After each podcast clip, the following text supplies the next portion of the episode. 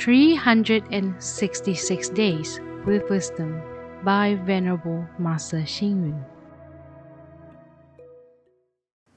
September 30th. After an extravagant and exciting life, you feel desolate and miserable. After a simple and mild life, you have a long and lasting pleasant impression. Anything plain and mild is enduring and long lasting. Since water is without flavor, it can blend very well with all kinds of tastes, unlike sweetness and saltiness, which, when added together, produce an odd mixture of tastes. Therefore, tastelessness is considered the supreme state.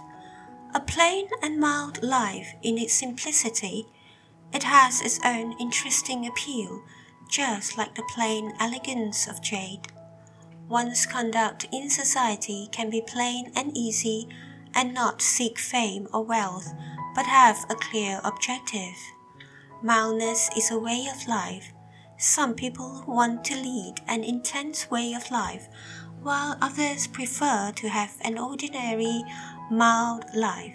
Some keep on searching for happiness in extravagance and wealth, whereas others can also find a proper place to settle their life, even if they dwell in thatched cottages amongst a cluster of pines and bamboos.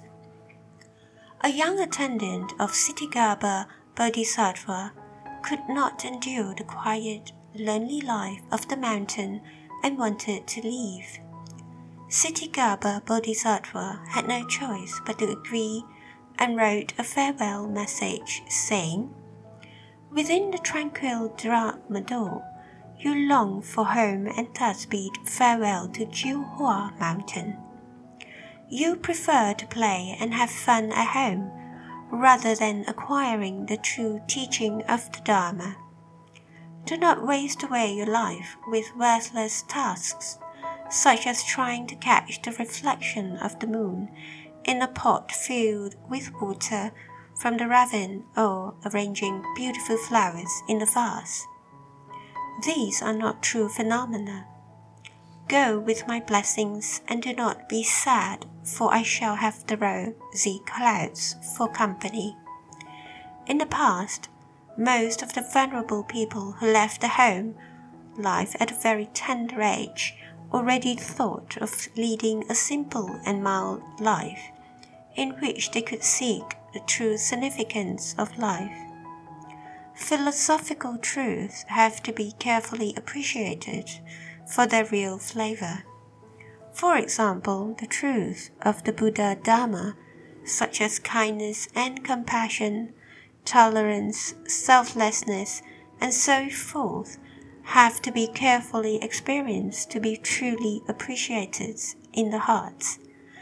The practice of sitting meditation, bowing and prostrating to the Buddha, may seem to be common and simple, yet, if there is comprehension and the experience of meditational happiness and Dharma joy, the appreciation will be completely different. Mildness is the original flavor. It is also the true taste of life. Read, reflect, and act. Anything plain and mild is more enduring. Tastelessness is the supreme state. Please tune in, same time tomorrow as we meet on air.